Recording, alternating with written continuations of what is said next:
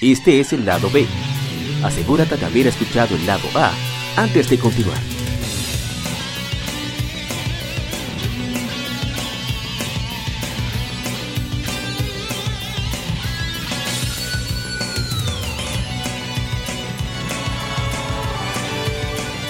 Gamefemérides.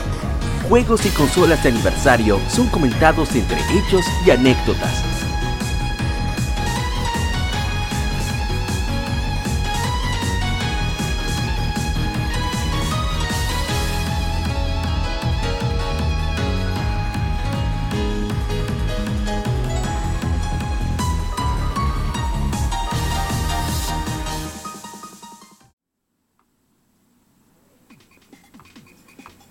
Comenzamos con las Kingfemérides. El primero que tenemos en la lista es un juego que yo creo que aquí Diego va a hacer. Hay que que Diego va a hacer su podcast. Atento a él. Hace 24 años se lanza Super Mario RPG. Un RPG desarrollado por. Square, ahora Square Enix, publicado por Nintendo para el Super Nintendo Entertainment System. Nintendo portió el juego con diferencias menores a la consola virtual de Wii en 2008, la de Wii U en 2016 y lo relanzó, y lo relanzó en 2017 como parte de Super NES Classic Edition. Y como dato curioso, este juego, Square hizo gran parte del desarrollo de este juego bajo la guía directa, no la guía, sino la supervisión de Shigeru Miyamoto. Eh, fue bien recibido en su lanzamiento, alegado particularmente por sus gráficos 3D, 3D pre- pre-renderizados y su gran humor. Es de los mejores de todos los tiempos, considerado así, y fue sucedido por dos series de RPG que son Mario, de Mario, que son Paper Mario y Mario Luigi. Por cierto, eh, Mario Luigi, el director de los Mario Luigi es el mismo de Super Mario RPG. De Chihiro, ya se me olvidó el nombre. Si lo encuentro. Y la música también, creo que es, la de Super Mario RPG es, es Yoko Shimomura, la de Kingdom Hearts, Street Fighter. Y la del la de Mario and Luigi, no sé si de todo, pero de la gran mayoría es también Yoko Shimomura. Eh, no sé si quieren contar alguna anécdota a ustedes, caballos. Bueno, uno de mis juegos favoritos de Super Nintendo. Lo, lo adoro. Me encanta. Precisamente por la excelente combinación entre eh, humor y gameplay. A mí me pareció para la época un gameplay Yes. sumamente bueno. De hecho, es un juego que hoy en día no envejeció para nada mal. Ya lo te puede- tú lo puedes agarrar y jugar hoy y tú te vas a curar igualito y tú te lo vas a gozar igualito. O sea, es un juego que, que pasó eh, eh, con, con, eh, con oro, o sea, increíble. Yo esperando todavía la parte 2, no voy a quedar esperando. Porque tú bien dijiste, tú bien dijiste que ya tiene dos sucesores, pero yo no pierdo las esperanzas de que Nintendo me sorprenda con, Super No, Mario. es que ya Square no ten eso. Tira Super Mario RPG Be- Before Crisis. Tira un anime. Y Es que yo creo que todo, yo creo que todo es cuestión de, de, de negocios. Mira cómo Square Enix sacó Octopath Traveler para Switch, fue muy bien recibido. Ey, no se pueden perder las esperanzas. Este juego va a salir, estoy diciendo, señores, estoy diciendo. no, vamos a ver. Ni- yo creo que la voluntad debe venir de Nintendo. De enseñarle su, su chequecito. Mira, mira lo que tengo para ti. Definitivamente. Es difícil de Nintendo porque sabemos todos que Square tú le pones dinero enfrente y ya hace lo que sea. Sí. Estamos de acuerdo en eso. Eh, eh, en Nintendo es difícil. Pero hey, digo, no pierdo la fe, porque es que el juego es increíble, o sea, de verdad, de verdad. El que no lo ha jugado, que agarre, lo emule, lo compre, lo, lo- bueno, lo compre no, porque comprar hoy en día eso es No, pero. ¿qué una es su- pesadilla. Está Super NES Classic Edition. Está. Hay otros medios. Nosotros le decimos DeLorean. Si ese a través No de la. podemos ser tan locos como, como su servidor, que no puede ser tan loco. No Exacto. Porque sí, lo compré el juego. Oh my god. Bueno, hablamos de eso ahorita. Eh, dentro de los ah, verdad, falta Isai, Isai. ¿Algo que contar de Super Mario RPG? Eh, yo, una, una deshonra para mí, pero yo no, no le he pasado. Ah, wow, nada Yo más. me voy. Puta, esto- No, yo la, yo la empecé, Yo no, llegué, ¿qué te digo? Ah, no, pero si tú la jugaste está bien. Yo creo que tú no la habías jugado. No, no, no, no la acabé. No, está bien, está bien. Yo llegué a sacar a Bowser y a Yo, yo no creo que no, no estaba muy lejos del final. No, está bien, está bien. Creo que tú no lo habías jugado, era. Ah, pero sí, o sea, parió de mis sagas favoritas, que era Mario y Luigi. Lástima que también murió ya, murieron. Sí. Porque el estudio que la, que la hacía cerró. Alpha Dream. Eh, Shichiro Fukuoka pero- se llama el director de Super Mario RPG y de, de los Mario Luigi. Continúa, continúa. Pero nada, yo realmente reconozco el aporte y es un juego que tenía como mucho mucho charm porque también te hacían una referencia a los otros juegos de Nintendo eh, que pasó en la Mario. Saga. ¿Verdad? Sí, y, y también sale, me parece, Bajamos. Sí, es un, un jefe opcional. Eh, Ujú, o sea muy que, que, que es algo, es un RPG muy especial y diferente. eh, eh, o sea, es de los mejores trabajos de Square relativo a esa época clásica. Que era la época dorada de Square, por cierto. Sí. Bueno, en cuanto a La época dorada de Square. yo no pude jugar a través de un DeLorean en otra consola. Disfruté muchísimo. Y lo retomé ahora con las Game. Jugamos en, en stream a través de Facebook y, y YouTube. Que hacemos los, los streams Game Efemérides. Lo tratamos de hacer el mismo día de lanzamiento, pero a veces no podemos, como, como el caso de, los que tocaban para este viernes 22 de, mayo. Que lo dejaremos para el fin de semana. Bueno, en fin. El juego demasiado chévere, los gráficos geniales, la música muy buena calidad. Mira que yo no soy muy fanático de la música de 16. No que soy muy fanático. No soy muy tolerante de los efectos de sonido de 16 bits. Pero cuando se hace de la manera en que lo hicieron con este juego, eh, es una maravilla. Los visuales, el gameplay, todo. Los detalles con los personajes, Todo el, estuvo el bien. texto. Uno se ríe muchísimo. Bueno, a leer los comentarios que nos dejaron. Enrique Pacheco dice, muy buen juego. Ronald Ureña Rodríguez nos dice, feliz cumpleaños a uno de mis juegos favoritos. Christopher Mercado, uno de los mejores videojuegos de Super Mario. En, eso fue en Facebook. En Instagram, eh, 76 Lockward nos dice, de mis favoritos y la suerte de poder tenerlo en su caja original. Creo que es el de Carlos Games. T Games RD nos dice, clásico de clásicos. Descarrero 93.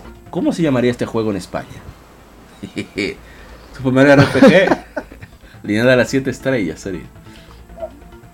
Las estripas. Super Mario Como juego la- de la- rol. como La trepi-. Juego de rol de Super Mario.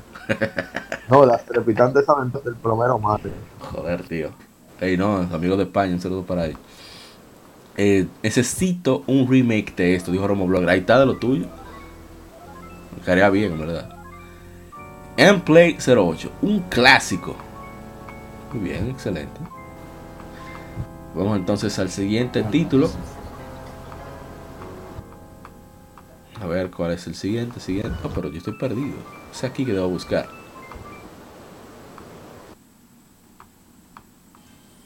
Siguiente título en la lista es uno que ah, ese, ese es el particular mío, siempre lo cito a- cada que tenemos la oportunidad.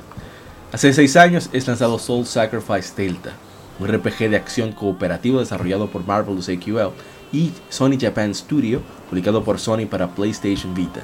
Secuela de Soul Sacrifice original, Soul Sacrifice Delta presenta nuevos monstruos, personajes, hechizos, áreas y una nueva facción. Delta presenta muchísimo contenido nuevo, una de las más destacables es nueva facción Grimm. Esta tiene su propio arco de historia, aunque es el más corto. También hay nuevos monstruos afiliados con cuentos de hadas clásicos, inspirados en los de los hermanos Grimm. Incluye Caperucita Roja, Cenicienta y Blancanieves. Y una nueva sección de retrato que lista la información de ofrendas y las misiones en las que puede adquirirse. Eh, también tiene un nuevo sistema de combos. Puedes, aparte de salvar y sacrificar, dejarlo al destino. Tiene diferentes efectos dependiendo de la facción que pertenezca al jugador. También los, la personalización de los hechiceros ha sido expandido, pudiendo elegir partes para el torso, piernas de la armadura por separado. Una nueva tienda que permite a los usuarios comprar rumores que tienen efectos en batalla y nuevos accesorios. La idea del brazo derecho también ha sido cambiada, incluyendo más opciones, como una nueva opción estética que no está ligada a la palma, teniendo más libertad de cambios visuales, también de los sigilos, que son los que alteran cuánto daño uno realiza o recibe. Y bueno, Soul Sacrifice Delta es un juego que, que es el último gran juego del- de, de- de Inafune. Él fue el, el- el creativo detrás de Soul Sacrifice Delta. Un audio espectacular de la mano de Yasunori Mitsuda, compositor de Chrono Trigger, Chrono Cross, Xenogears, Xenoblade 2, etcétera, etcétera, etcétera. Y, ah, bueno, creo que el de Xenoblade Chronicles 1. Sí, tiene unos visuales espectaculares, aprovechan el Vita al máximo. Y una historia para mí, bueno, no soy de fan de la historia, es de las mejores historias que hay en gaming. O muy, muy. Quizás no es la más original, pero es muy emotiva y muy bien contada. Con humor, con tristeza, con de todo. Y, y un universo muy, muy particular. A ver si tengo. Tenemos pendiente el Conde Wesker, el Chilo Cero y un servidor retomar partidas. Y una vez jugamos cuatro horas consecutivas en streaming, diciendo de todo. Así que si quieren ver el juego, está ahí, para conmemorando Soul Sacrifice original. Y es un juego maravilloso. Pero ya vamos a pasar al segundo. Yo sé que el no, le ha aparecido, en verdad. Le ha aparecido. Cuatro horas jugamos, está ahí el stream. Está en Facebook y en YouTube. Ah, pero qué bien. Sí, sí, esos son de los de eso, cuando los planetas se alinean. Eso sucede. Entonces el siguiente título es uno al cual se le, tenemos muchísimo cariño, ah, pero parece que tendré que abrir la página de Instagram aquí. Porque ya la pequeña aplicación de Microsoft no sirve para absolutamente nada. Bueno, vamos al siguiente título. Es un título para mí maravilloso que creo que ha hecho la anécdota muchísimas veces de, cómo lo obtuve. Oh, pero el audio no, no lo he puesto. Ahora sí. Oh, pero Dios mío. Ahora sí.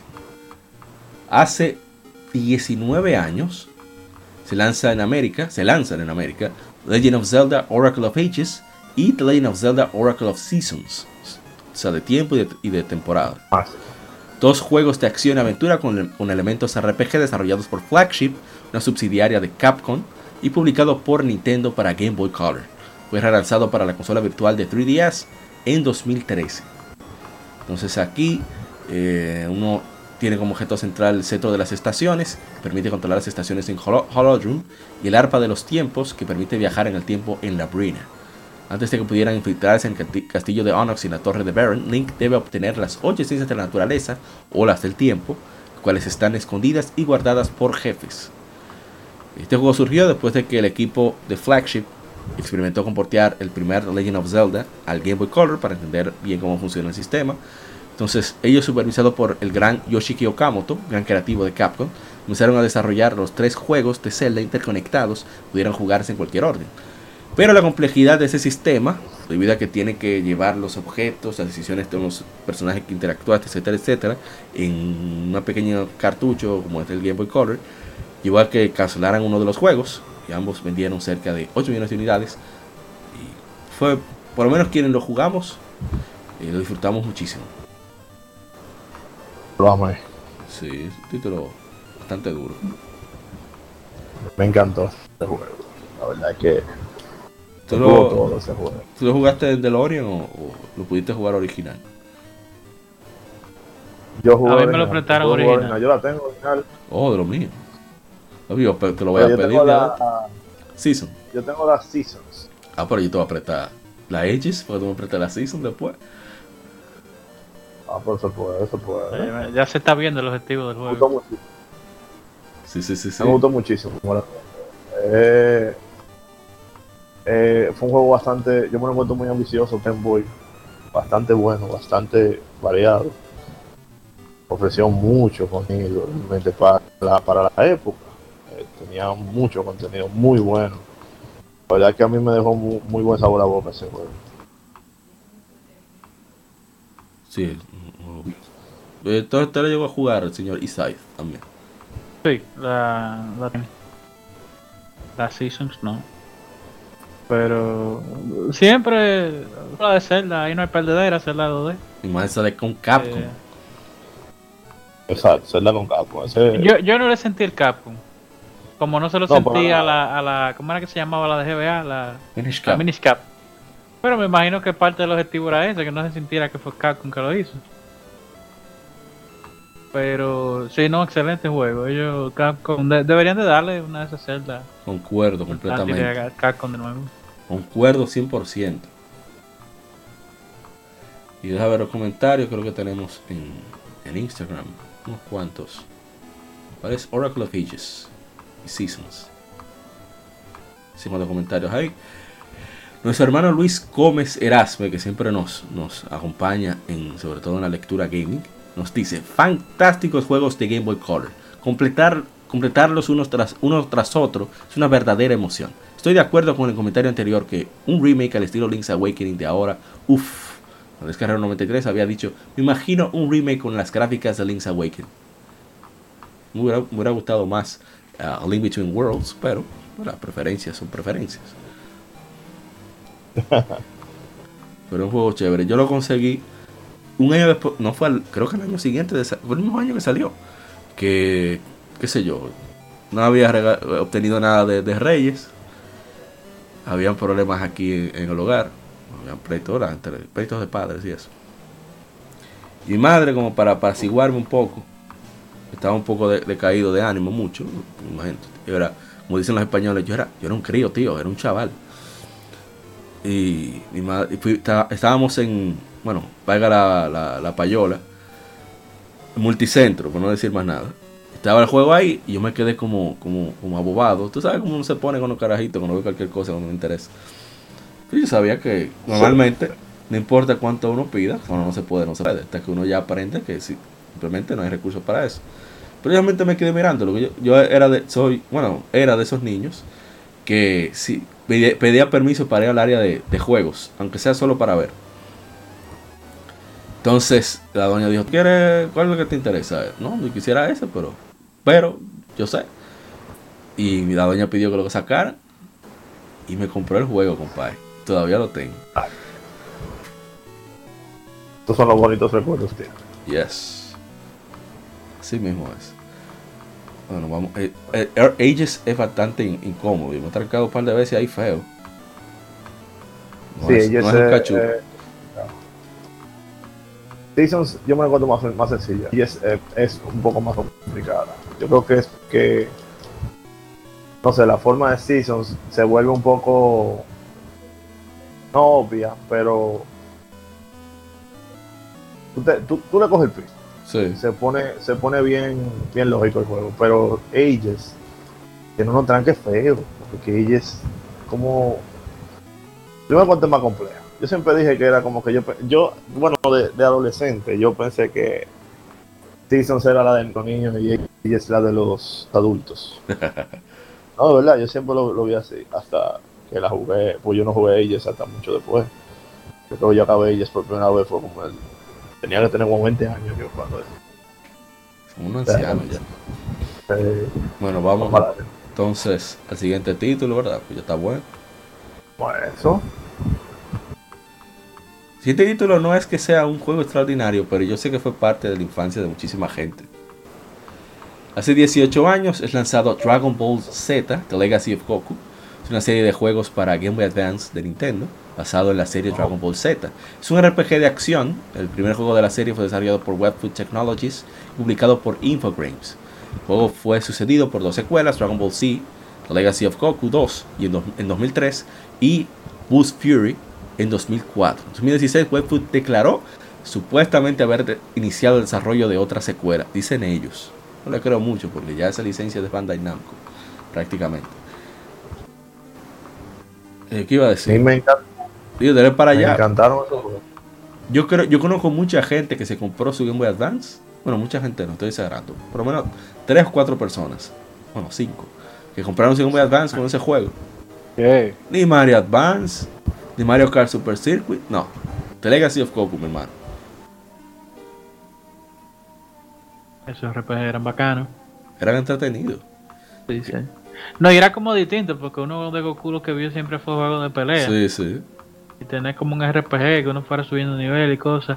Yo en uno de los comentarios coloqué gustaron que- muchísimo. De hecho, los considero por mucho los mejores.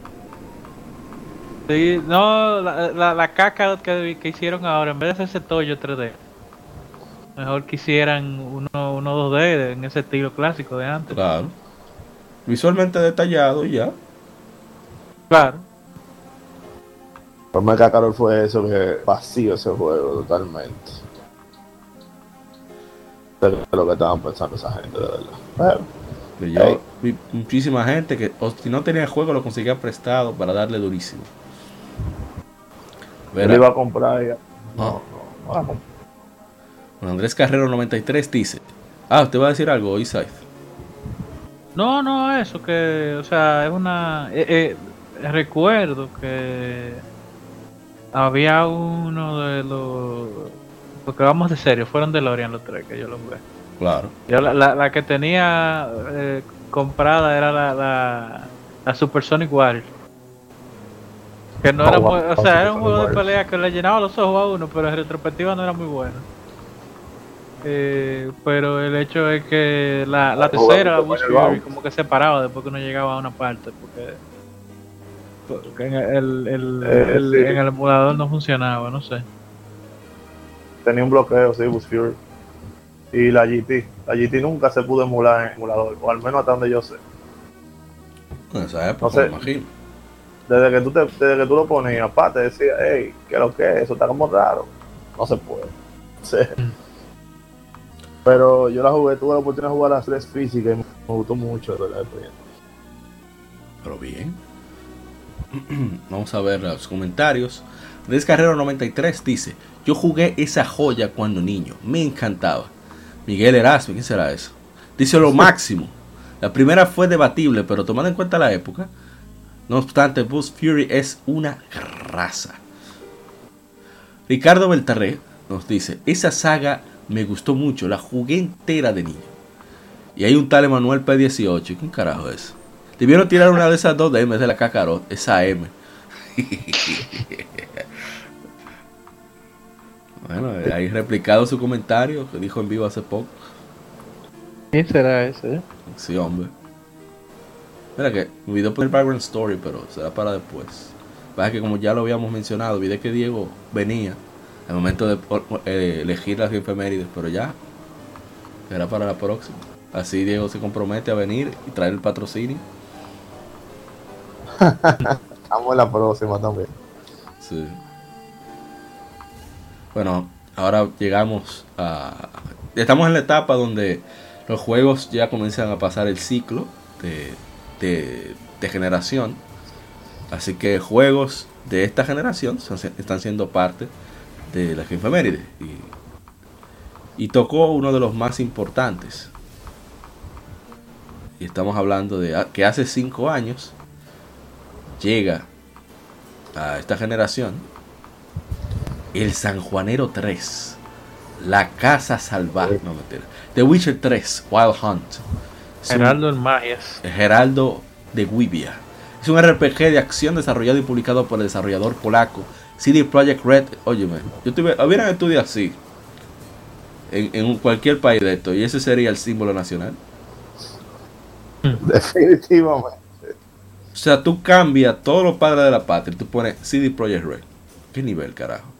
Basado en la serie de novelas de fantasía por Andrzej Sapkowski. Andrzej, Andrzej Sapkowski. La secuela del título de 2011 de Witcher 2, Assassin of Kings. Jugado en mundo abierto y perspectiva en tercera persona. Los jugadores controlan al protagonista Geraldo de Rivia, digo Gerald of Rivia, cazador de monstruos, conocido como un brujo o sanjuanero, quien busca a su hija adoptiva desaparecida. Tú vas a ver veneno que lo van a tirar, pues nosotros también, hermano. Bueno, a mí. Huyendo de la cacería salvaje. La cacería, tío. Una fuerza de otro mundo determinada a capturarla y a usar sus poderes.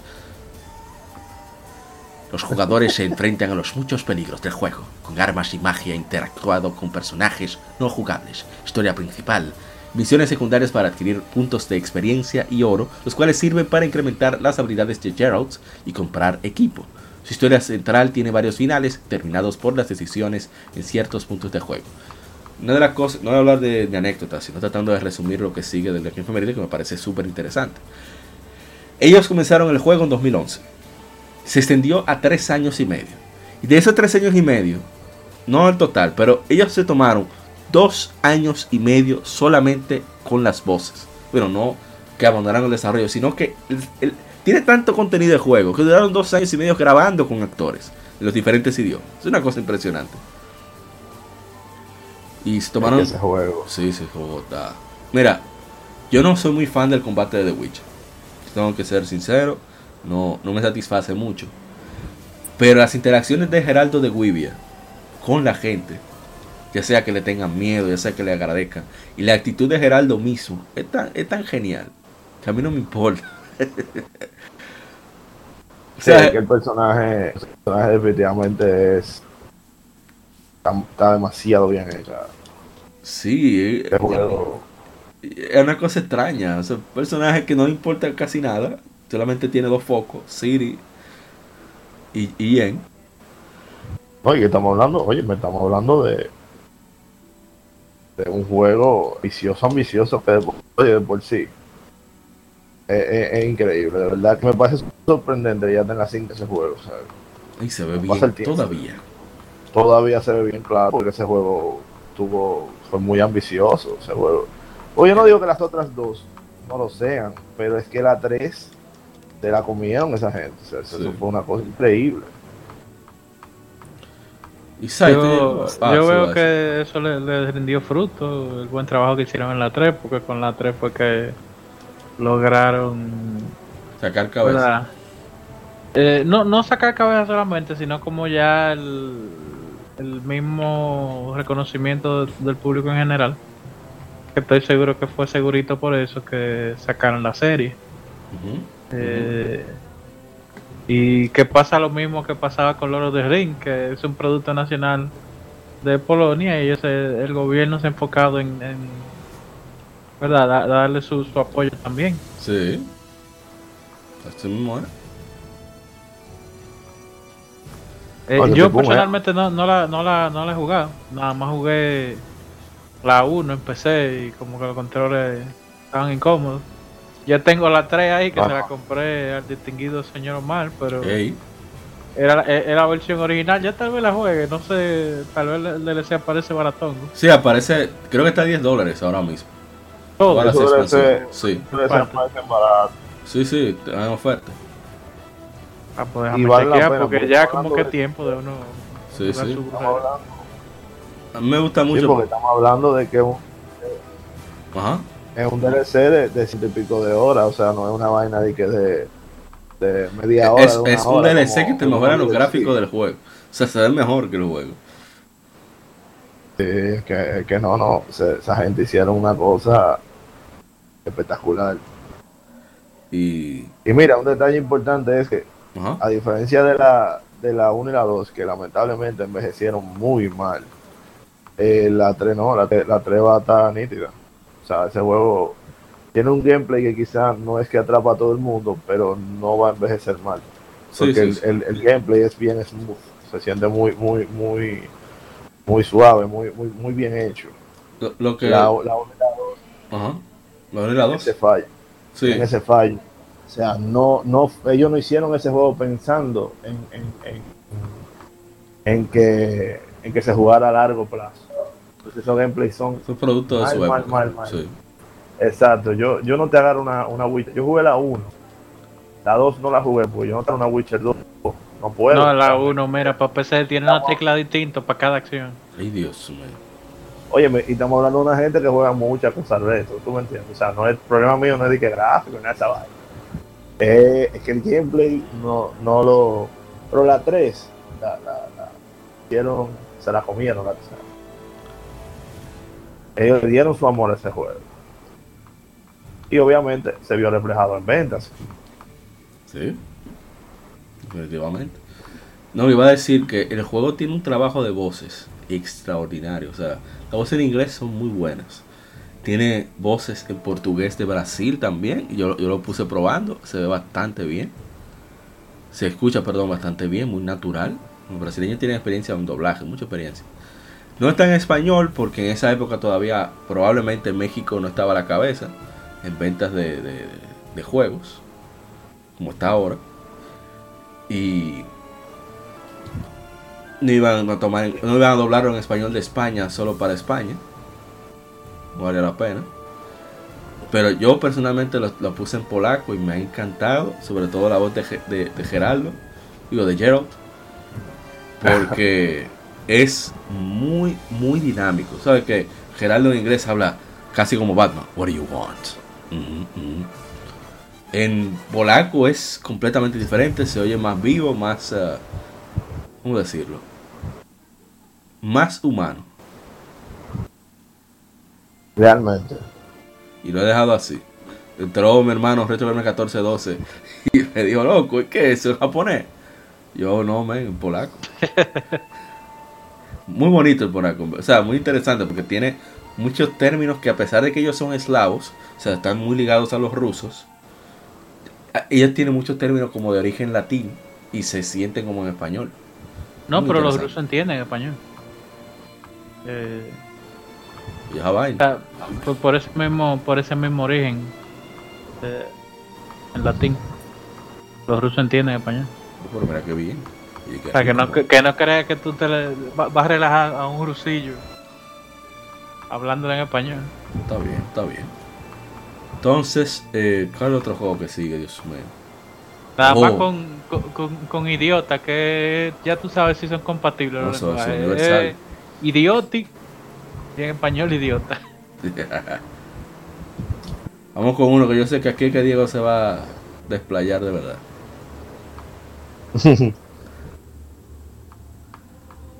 a ver, a ver, a ver. No se vaya, no se vaya. Ah, que yo leo, así. Ah, yo leo comentarios. No, yo no leo los comentarios, estoy loco. ¿Cómo puede, puede ser que pasemos al otro juego sin leer los comentarios de The Witcher?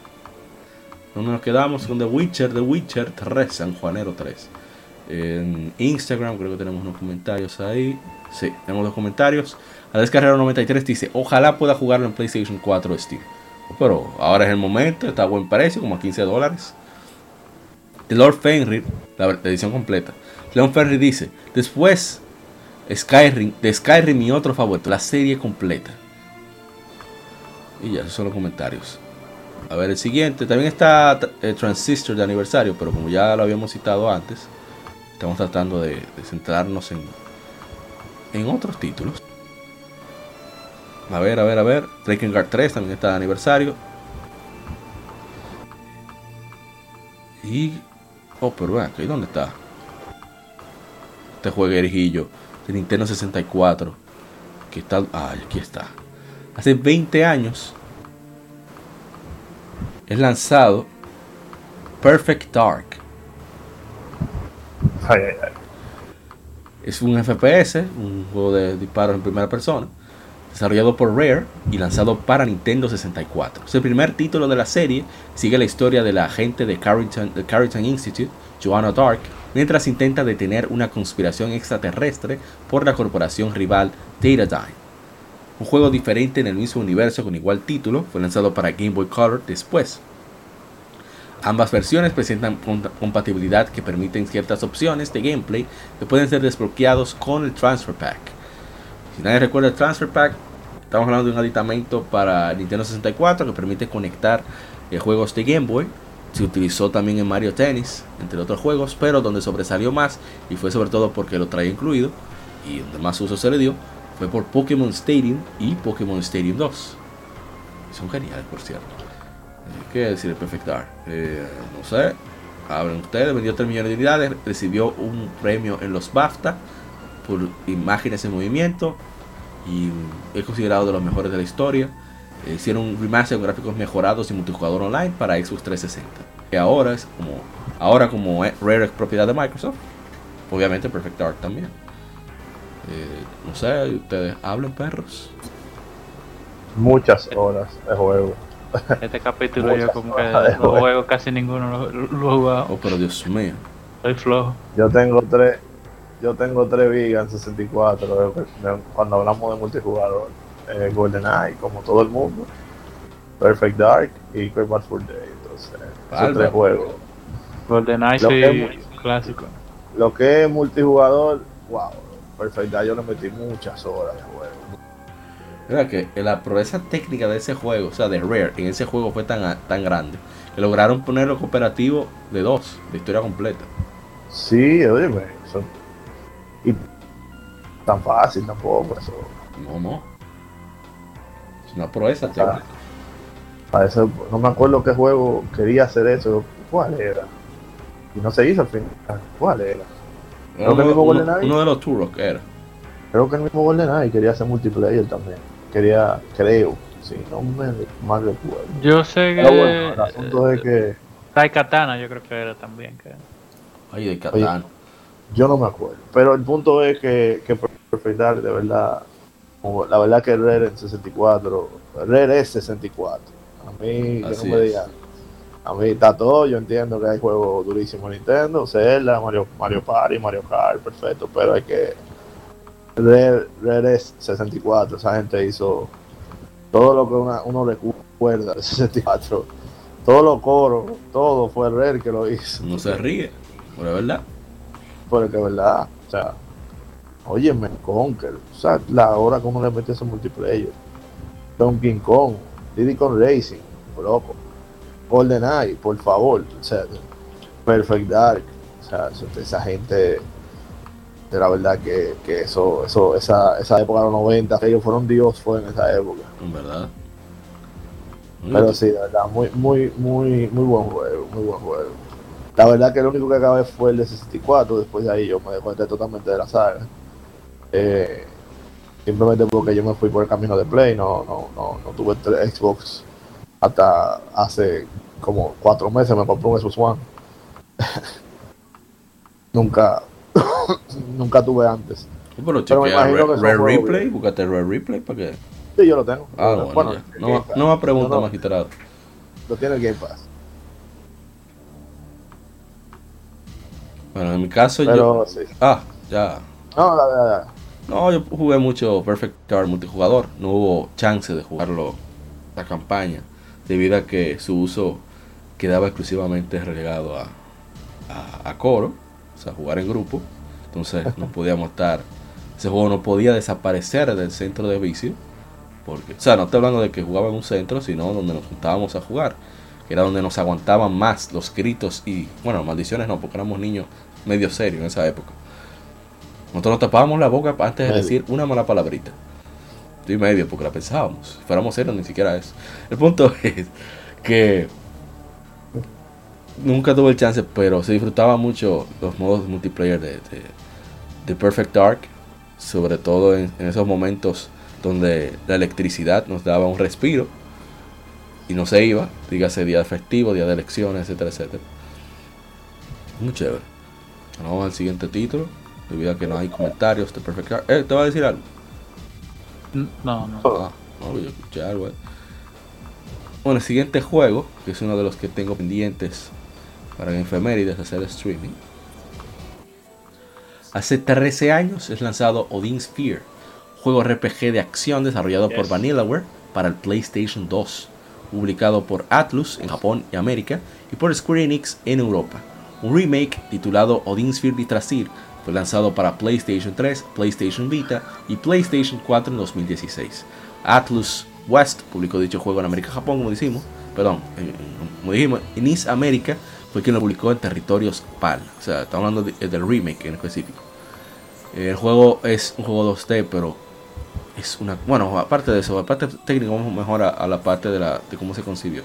George Kamitani, eh, ese juego lo, fue una, es un sucesor espiritual de Princess Crown, que salió para Sega Saturn en el 97, así que casi nadie lo conoce.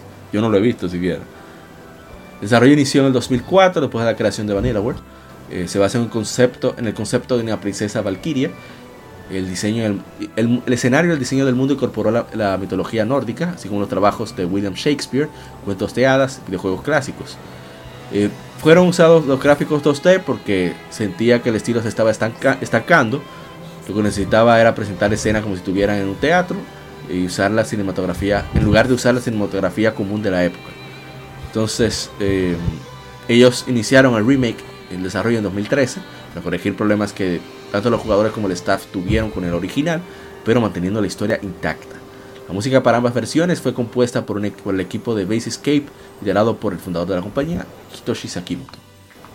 Y bueno, ellos para lanzar ese juego tuvimos problemas porque no tenían historial de desarrollador, a pesar de que Kamitani sí estaba bien, digamos, eh,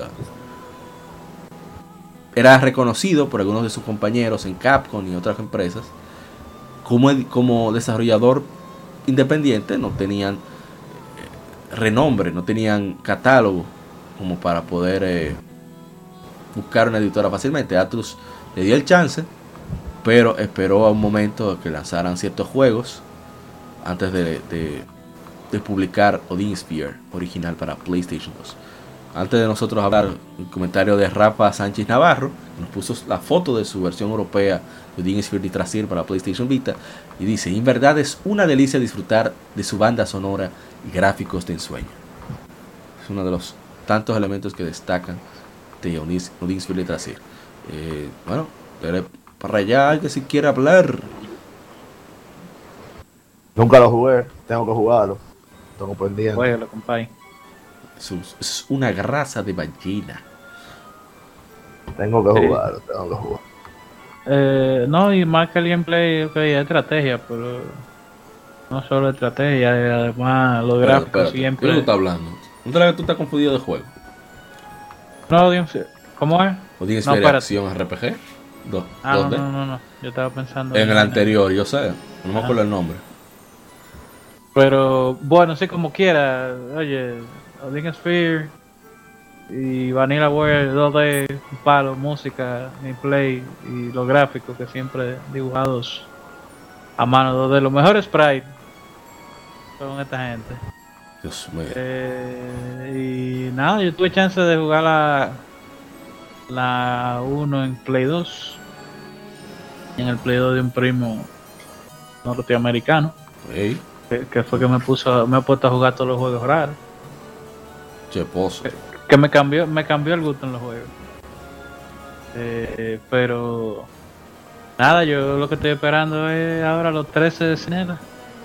Sí, sí. A ver qué tal sale. Por fin con Mecha, porque es, algo que, que nunca han hecho en Vanilla World. Sí. Y es algo que me gusta mucho, los, los mechas. Sabemos que usted tiene su fetiche con los robots. Fatiche no, pero no tiene su.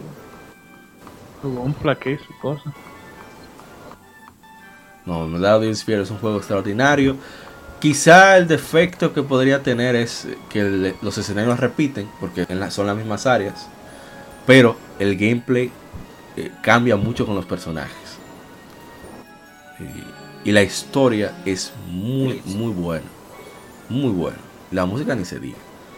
Aparte de ya lo que dijo Isai, de los visuales que tiene el juego y su gameplay, que son exquisitos, de verdad que sí. Nosotros tenemos, eh, vamos a hacer el, el stream de, de Litrasir, eh, ya, ya después que el podcast esté publicado. Así que espérenlo, vamos a tratar de comentar. Eh, nuestro garillito va a estar descansado, por eso los streams que hicimos fueron sin comentarios precisamente para poder hacer el podcast, porque si no, la otra vez que, que tratamos de... la lengua. Muchacho, la otra vez que tratamos no feo, pero muy feo. Y bueno, vamos entonces ya al último de la tanda, que es otro de mis favoritos, del maestro Itsuno. Hace 8 años se lanza Dragon's Dogma, un RPG hack and slash y aventura publicado por Capcom para PlayStation 3 y Xbox 360. Una versión mejorada subtitulada Dark Arisen fue lanzada para las consolas originales, luego porteada a Microsoft Windows. Al año siguiente a PlayStation 4 y Xbox One. Luego en 2019, fue en 2019 o 2018, bueno 2018 yo creo, llega a Nintendo Switch. Sucede en el mundo de fantasía de Grancis, el jugador toma el rol de un protagonista humano llamado El Arisen en una misión para vencer al dragón, ser- levantado. el levantado. Un ser supuestamente enviado para el fin del mundo. Eh, ¿Qué decir de Dragon's Dogma que no habíamos dicho anteriormente? Es un juego con un gameplay espectacular. Se nota la experiencia de Capcom haciendo eh, Monster Hunter y Devil Cry. Debido a que, bueno, eh, Isaac que me corrija, pero el comportamiento de los ene- y, y- y Diego, el comportamiento de los enemigos a veces se siente muy parecido a, a Monster Hunter. Es un juego que es supuestamente aventura RPG estilo occidental, pero hay clases que tienen hasta cancel como habilidad. O sea, ya tú sabes. Y, y el dinamismo que tiene el gameplay es, es tal que a veces, sobre todo cuando yo estaba con, con- con el vicio, de metí muchísimas horas, para yo variarme el juego simplemente cambiaba de clase y para mí era otra experiencia, porque las mecánicas de gameplay y la, la ejecución de, la- de, de- de las diferentes habilidades varían muchísimo entre clases, incluso entre las que son similares. como Ranger y, y el otro. Ay, me olvidó que usa arco y flecha normal. Ladrón. Ah, bueno, el Thief también. Completamente. Usan daga los dos, usan flecha los dos, pero son muy diferentes. Y bueno, ya no voy a hablar más porque si no, me vuelvo loco. Eh, bueno, ya tú dijiste todo lo que había que decir. Yo lo que espero es que salga la 2. Y Itsuno, por Ah. favor. por favor. Yo creo que lo está haciendo. eh, Por algo no ha dicho más Sí, lo están nada. haciendo porque y, no- y no han dicho más nada de Devil May Cry Special Edition tampoco. lo están haciendo haciendo calladito. Oye, ojalá. Ojalá que sí. Y sí, tengo que decir que eh, la- el voice acting me gustó, pero se sentían medio robóticas las animaciones de los personajes. Ah, sí, sí. O sea, eh, eh, lo mejor que tiene el juego es el gameplay, es el combate, porque en todo lo otro... eh, o sea, vamos a decir que No es sobresale. Hay que, hay que reconocerlo, puede mejorar mucho más. Entonces, el hecho es que si, mejoran todos esos componentes ahora con la 2, eh, tienen otra otra fórmula para el éxito. Otro otro juego para que esté ahí junto con Devil May Cry, junto con Street Fighter, en lo que más venden, porque realmente Monster Hunter. Es una experiencia RPG que es algo que falta mucho a los RPG de este lado, que es el combate. Se, Sí, sí. se- combina como mismo tú dijiste con, con el brujero. Que eh, la experiencia en general, música, voice acting, niveles y demás es bueno, pero le falta entonces al combate un poquito. Sí, le falta como ese dinamismo. Entonces, yo creo que tienen una fórmula para el éxito, porque si logran, entonces ya, eh, vamos a decir, completar lo que le falta al juego, que es la historia. que La historia realmente me la encontré buena. Sí, la Es historia- malo. Es, ¿cómo se dice? Está bajo la superficie. Exacto. Y hay que darle hasta Eh. el final, pero, pero, pero hasta el final final. Para que tenga sentido. Y, pero sí, las interacciones en personajes, vamos a decir, eh, pudiese mejorar un poquito más. Los Claro. que no es que sean simples, pero no son claros. Sí. Y hay cierto. veces que uno que uno pierde un camino de un quest. Y Eh, y por- pierde una interacción completamente. O sea, pierdes al personaje. sí, pierde una línea de, de quest por no. Por el juego tal vez no sabe explicarte que. En ese momento que tal vez esa, esa, ese quest tiene. Tiene consecuencias, vamos a decir. Sí. Entonces, no, pero realmente yo entiendo que es ya un buen juego de por sí. Y, y tiene mucho potencial si, si tiran la, la opción 2. La, la, la, el release eh, de Dark Arisen también le, le agrega mucho contenido con, Sí. con, con la, con la isla que ahora se me olvida, la muerte y la pela que te Peter dan. Black Isle. Oye, se llama Amargado Prieto. Y nada, esperando que sigan dándole avance a ese juego. Que muy buen que ojalá. es. Ojalá, ojalá. Lo merece, lo merece. Debe, debe salir una segunda parte. Vamos a leer los comentarios para cerrar las que a menos que el señor Diego Diegowski vaya a decir otra cosa. No, no, no. Más, no. No tengo más que agregar ahí. Ah, bueno. Ah, bueno. A ver, Víctor Luna nos dice en Facebook. Excelente juego. La mecánica de peones era muy innovadora para la época. A mí me gustó mucho, en verdad, esa mecánica. Ah, Sí. no hablamos de eso. Sí, sí. Y el gameplay era muy entretenido. Ese sistema, a mí me encantó el sistema de peones. Mucha gente no le gustó, pero me gustaba cómo mi peón lo usaba otra persona. Me dan ciertas eh, posibilidades con puntos, pero también me traía experiencia de lo que aprendió el peón eh, guiando con enemigos o, o hasta cómo resolver un- un- una quest. The Wolf Fucking Fire. ¿Cómo? The fo- Wolf Attack, wolf attacking Fire. backs. Yes. They're Eh, O this sea, weak los diálogos de batalla son muy buenos, me gustan mucho. This O sea, to se, se le queda mucho en la memoria a uno. Sobre todo porque lo repiten un millón de veces. Pero a mí no me molesta, eh, es lo que te digo. Si fuera una cuestión Ya, que molestara, ahí yo- sí. yo voy a Ay, ver- tú también lo puedes graduar, lo puedes cambiar. Ah, que, sí, que sí, es lo eso que me dice. gusta. Sí. Te iba a decir que ojalá yo, yo... ¿Tú tienes PlayStation 3 todavía? Eh, no. Ok. Ah, bueno, era para que vieras cómo es en japonés. Ah, es chéverísimo, me encanta. Sobre todo por el cambio de de expresión. ¿Sabes? Que los japoneses tienen su, sus grados de, de, de formalidad. cordialidad. Sí, de cordialidad, formalidad. Entonces, como te hablan a ti los peones, como le hablan a, a los compañeros, muy diferente y da muchísima risa. Y gonna ya, como, como te voy a curar rastrero si es uno de los peones. Pero si a ti, kaksha, kaksha sama, choto mate kudasai. Y Y, como- no tiene el audio en inglés, la da, en japonés, la da carísimo. No, la, la que no es de PlayStation. La de cons- la remaster no. No sé por qué no lo no incluyeron. La de PlayStation 3 sí. Para no pagar esos honorarios. Ah, sí, tú supiste. ¿Y qué más tenemos? Ah, Manuel Sosa nos dice: La, isla Peter Black es el, el mejor lugar de todos. Ahí. Y Andrés Gutiérrez, acá tranquilo esperando otra entrega de este juegazo. Nosotros le respondimos: Todo el staff del podcast lo estamos esperando. Sí, sí. Bueno, eh, creo que ya basta de infemérides, suficiente.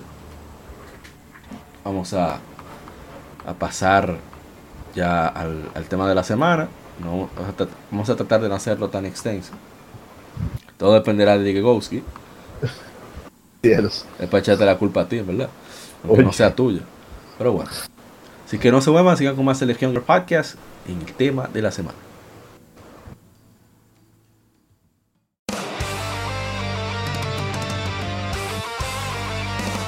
Para revivir los grandes momentos y títulos del videojuego clásico, no dejes de escuchar cada mes Modo 7 Podcast. Ven y recuerda con nosotros entre análisis retro, datos y anécdotas la época dorada del videojuego. Sin micropagos ni pases de temporada, solo puro amor por el pixel y el polígono. Modo 7 Podcast, la retroaventura comienza ya.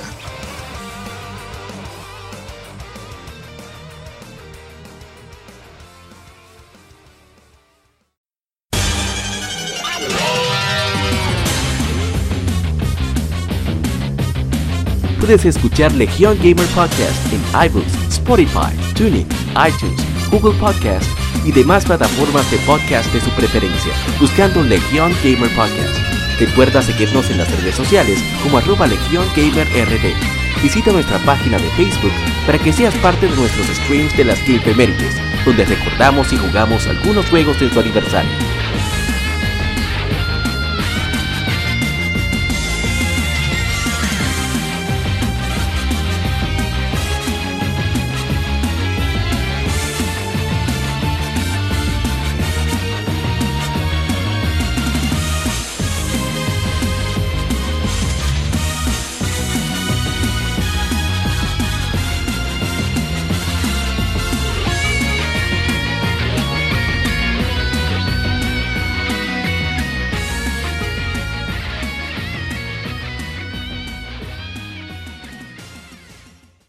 Tema de la semana.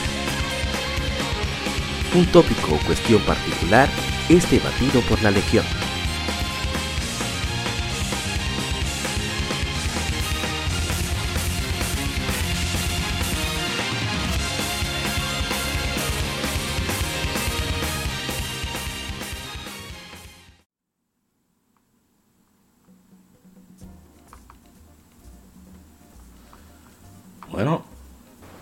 Damas, caballeros, que sea que nos escuche, estamos en el tema de la semana. Pero el día de hoy tenemos, a un, invita- tenemos un invitado muy especial, como es el señor Diego de SafePoint. Tenemos su apellido para evitarle problemas legales. Bueno, evitarnos problemas legales. Señor Diego, el tema de hoy es coleccionismo en videojuegos. Citamos a Wikipedia, la enciclopedia de los bebedores.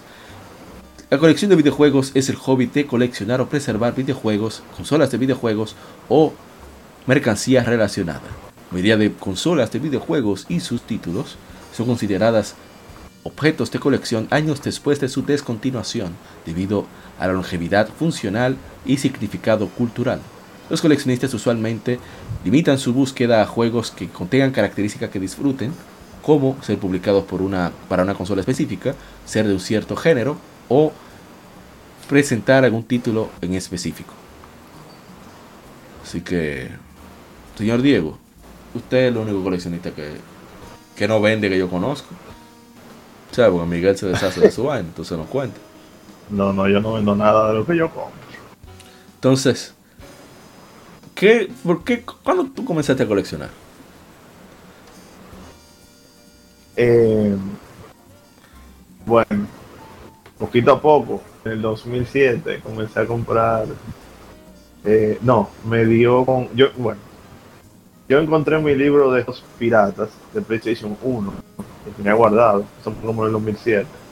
Casualmente, ese mismo día yo estaba dando vuelta por, por Bellavista Mall y encontré una tienda de celulares que tenía Final Fantasy 9 nueva y en ese momento tenía mil pesos y costaba mil pesos y la compré.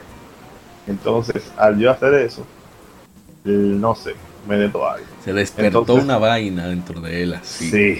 El fuego del Yo coleccionista. siempre fui fan. ¿No fuiste qué? Sí, no, de que yo sentí que fue como, ok, eso es lo que yo quiero porque me gusta. Entonces es mi juego favorito, Fantasy 9. Sí. Y es- son mis sagas favoritas, Final Fantasy, todo el que me conoce lo sabe. Entonces fue como que por ahí comencé. Entonces yo en ese momento, obviamente, no tenía casi nada de dinero. Yo lo mantenía. lo que tenía lo ahorraba un chinga y, lo explotaba en pendejadas, porque imagínate. Pero eh, ya cuando comencé a crecer un poco más, en la época de PlayStation 3, 2011, fue cuando yo comencé a invertir realmente en juegos eh, con PlayStation 3 cuando comencé a trabajar, entonces comencé a comprar los títulos que más me gustan PlayStation 1, poquito a poco. Entraba en subastas de eBay, yo entraba a, a ver si encontraba el juego, a veces en Amazon, y fui consiguiendo títulos que realmente a mí me marcaron mucho de, de, de- de niño, porque realmente fue de niño. Yo jugué en, en mi consola favorita de PlayStation 1 eh, y el Super Nintendo. Entonces, cuando comencé a comprar los juegos de Play 1, dígase todas las Final Fantasy, obviamente era lo que yo iba a conseguir primero. Eh, luego me- lo, lo paré y fui a Super Nintendo. Ahí comencé a ir a la pulga para conseguir juegos de Super Nintendo. ¿Y cómo un hombre detenido como tú iba a la pulga y conseguía juegos a buenos precios? Ah, sí, no, yo negociaba con mucha gente, ¿verdad? porque siempre tenido el talento de negociar. Entonces, entonces eh, eh, me fui por esa. Entonces comencé a comprar juegos de Super Nintendo. Decidí parar en, el- en los 59 juegos, creo que son. Bárbaro. hasta, hasta hace un par de meses que comencé a comprar algunos juegos que me marcaron mucho, porque Y- yo soy muy de nostalgia. Lo que me marcó mucho lo compré nítido. Si no nuevo, es lo más nuevo posible. Pregunta. ¿Cuáles son esos títulos que tú consideras ok? Los que más me dieron lucha para conseguirlo, los que más yo quise conseguir fueron. Eh, bueno, de lo que más me dio de trabajo conseguir en PlayStation 1 fue Galerians, un juego que a mí me gusta muchísimo y que es muy, muy, muy infravalorado. Juego de terror psicológico bastante bueno de PlayStation 1. Eh, Galerians, Vampire Hunter D, que es otro juego pues, también me costó mucho trabajo conseguirlo. Y Legend of Mana. Esos son los tres juegos que yo más caro he pagado y más me ha costado conseguir. Eh, Super Nintendo, Mario RPG, que ha sido el juego más caro que yo he comprado. Eh, eh, Super Nintendo Mario RPG, Donkey Kong Country con caja que la tengo. ey, con- bárbaro. Y Killer Instinct con caja también. Esos son los tres juegos más caros que yo tengo en, en Play en Super Nintendo. Eh, me dio con, con comprar juegos en caja, pero pero paré, porque realmente no, no seguí viendo a un precio lógico que yo pudiera pagar. Yo Claro. tengo seis juegos en caja, yo tengo Pitfall, Star Fox, Bobsy, Donkey Kong Country y Killer Instinct en caja. Está bien. Eso- ¿Para qué más de ahí? Yo creo que lo más raro es yo estoy en un eterno, una eterna lucha por conseguir Chrono Trigger y Earthbound, que son los dos títulos más caros Nintendo. Realmente esos juegos no hay forma. Hay un uno de los youtubers que más me gusta ver, porque es muy espontáneo, muy natural y muy loco, sobre todo muy loco. El pobre está casado con una, una compatriota nuestra. Entonces, Ah, él, tú me dijiste. Beathead, sí, Beathead 1000, Beathead 1000. Y él, en una Sí. de esas, él, trata de grabar mucho de, la- de las compras eh, de, de garaje que ellos hacen. Y en una, eh, la- ¿sabes que esa gente que no saben de vaina de juego, lo que venden es por, por lote? Pues, yo te vendo esto en tanto. Tú chequeas, ah, bueno, yo te lo compro. Sí. Entonces él compró su loto. de, Ah, un regalo de juegos. Él vio que había más de 20 juegos, como por 30 dólares, algo así, y lo compró. Oh, compadre, ¿usted sabe qué estaba ahí? Qué ofertón. Earthbound. Ya. ¿Qué te digo? La gente Ese juego- cheposa. Ese juego es un, un- un lío. loco. Si tú quieres el Big Box, eso es peor. Eso sale como 3 mil dólares. Ay, Dios Una exageración. No, no, una exageración. Imagínate. Entonces, Nintendo que no ayuda a venderlo de por sí con su anuncio tan extraño. Por No, eso no, que es raro. Sí. Realmente a mí me, yo me enfoqué mucho en, en esas dos consolas. Yo tengo de todo, la consola realmente tengo, o sea, eh, Nintendo, Super Nintendo, 64 no tengo casi nada, casualmente nada más tengo como 300. Nunca me he puesto a coleccionar 64, tengo por ahí pendiente. Eh, pero después Nintendo, Super Nintendo, PlayStation 1, PlayStation 2, PlayStation 3, PlayStation 4, Nintendo Switch, es lo que yo colecciono, lo que yo tengo realmente en, en lista. Pero a mí me gustan los retros más que nada. Los juegos de Play 4 y todo eso, he tenido la, he tenido la facilidad de, de irlo consiguiendo. Igual lo de Switch. Con mi pasión en conseguir juegos de Super Nintendo y de PlayStation 1. Esos son los los- los consolas que a mí me fascinan. Pero a- ahí viene la pregunta. No te la hago porque tú sabes que yo comparto mucho de eso de, de tener- conseguir los juegos físicos contigo. So, en eso estamos de acuerdo 100%. Sí. Pero tengo que hacer la pregunta. Ser el abogado, ser Isai, el abogado del Bloody. ¿Por Claro. qué si hay tantas facilidades para disfrutar de esos títulos en cualquier aparato? ¿Por qué conseguir esos títulos retrofísicos? Si tú supieras que yo. O sea, ok.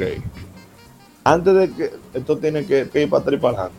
Antes de que existiera la consola mini, el console mini, yo usaba mucho. Jugaba, de hecho, más Play 4, más Super Nintendo en, en televisión, una cajona que, que el mismo. Yo tenía mi HD y tenía mi cajona, ¿verdad? Así, así, eso era. Cuando salió el, el Nintendo Mini, yo obviamente dejé de utilizar mis cintas. Claro. Yo lo que hice fue hackear las consolas. Yo tengo bien el Super Nintendo Mini, el Nintendo, el, el Genesis Mini, el, el Famicom, el Play Mini. Álvaro.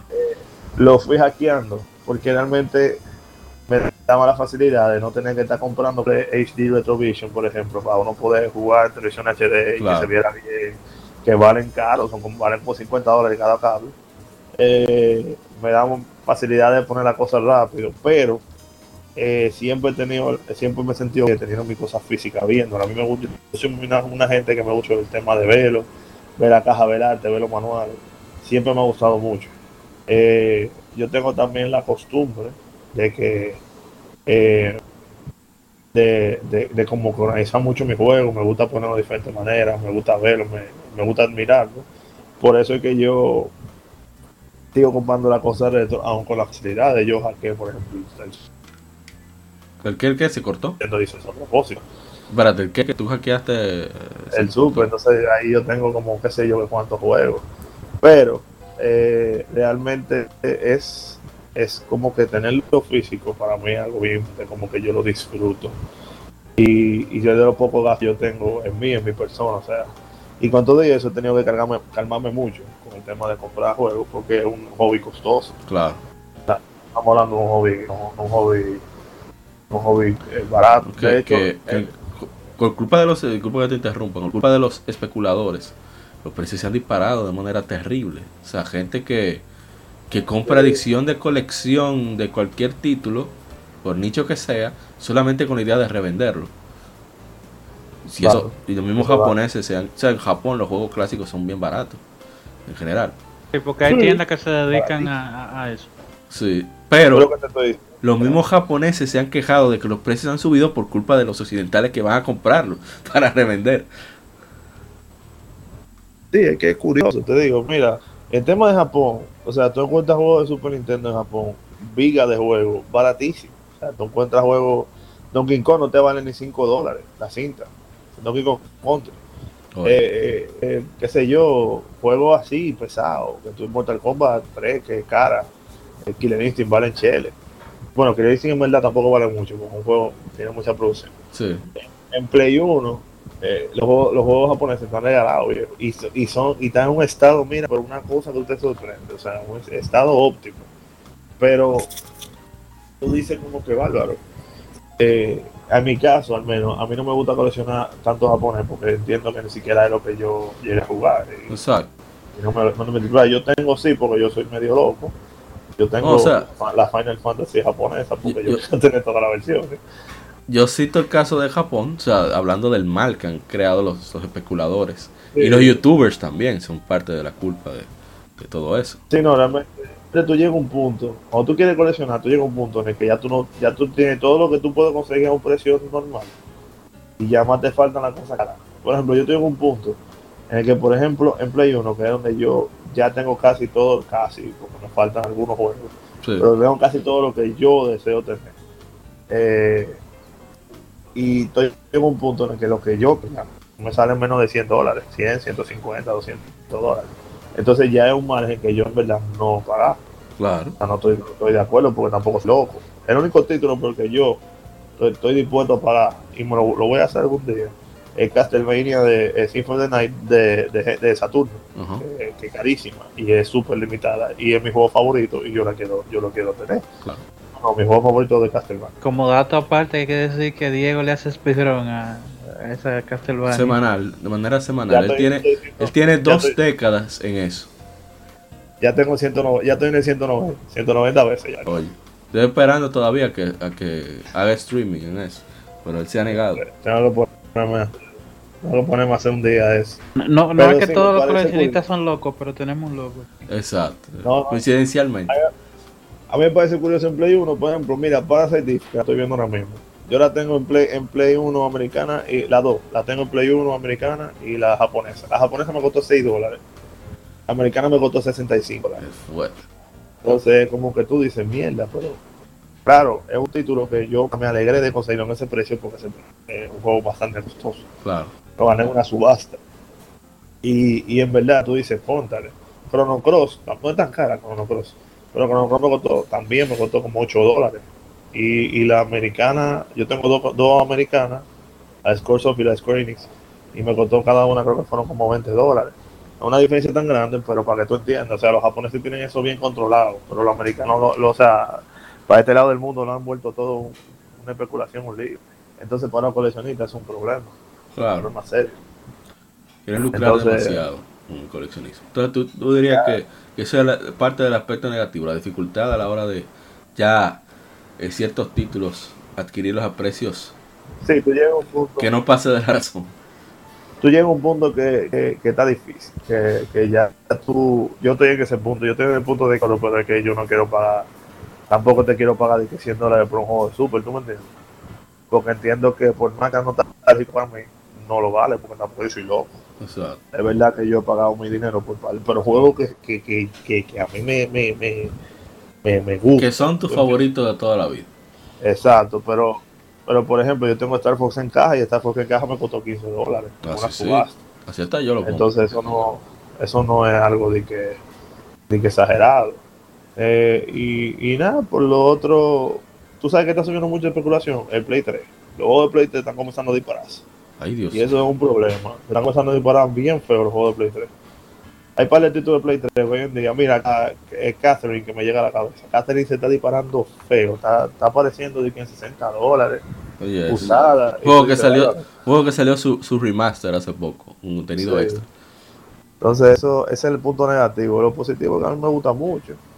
De verdad me siento muy bien. eh, a mí me gustan mucho los videojuegos, me gustan mucho los videojuegos retro. Hay un. Bueno, el evento de Iseo y los coleccionistas, que por cierto estuvo ahí eh, la gente de Save Point.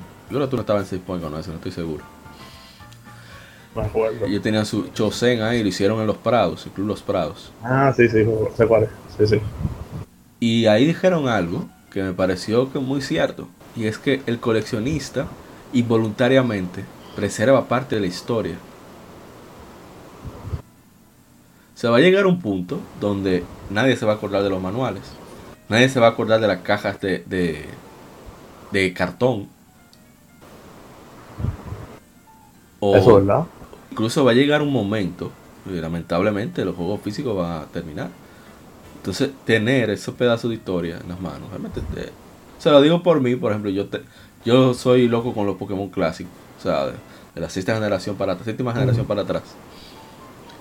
Pero tampoco soy de tener todas las versiones. Yo con tener una de cada generación para mí era es satisfactorio.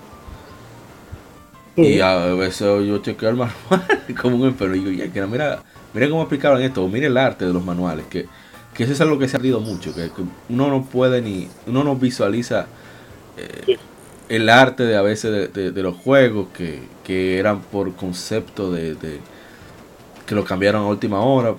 Mira, aprovechando que, que decir que se liqueó el código fuente de muchísimos aparatos de Nintendo y juegos de Nintendo, Mario 64, también Pokémon. Sí. Y descubrieron que originalmente el arte que vemos de- del líder de gimnasio de fuego de la primera generación, Blaine, nosotros lo veíamos que, que tenía un uniforme como medio de investigación, medio de safari. No, ese era el, el que tenía en el manual. Y era porque el sprite original no era de laboratorio, era de, de un explorador. Entonces tú. son de los pequeños casos, cosas, perdón, que quizás no son muy relevantes, pero que, qué sé yo, enriquece mucho el misticismo que hay de, de por qué habrán cambiado eso, que soy enfermo con ese tipo de cosas. Entonces, va a llegar un punto donde nosotros vamos a ser aquellos ancianos que dicen, en mis tiempos, en aquella época, y vamos a tener cómo mostrarlo, si lo conservamos. Sí, no, eso, eso va a ser inevitable. Pero realmente tengo mucha fe en, o sea, como que mi colección me la quiero, o sea, de verdad, yo soy de la gente que dice, hasta que yo sea viejo voy a tener mi colección.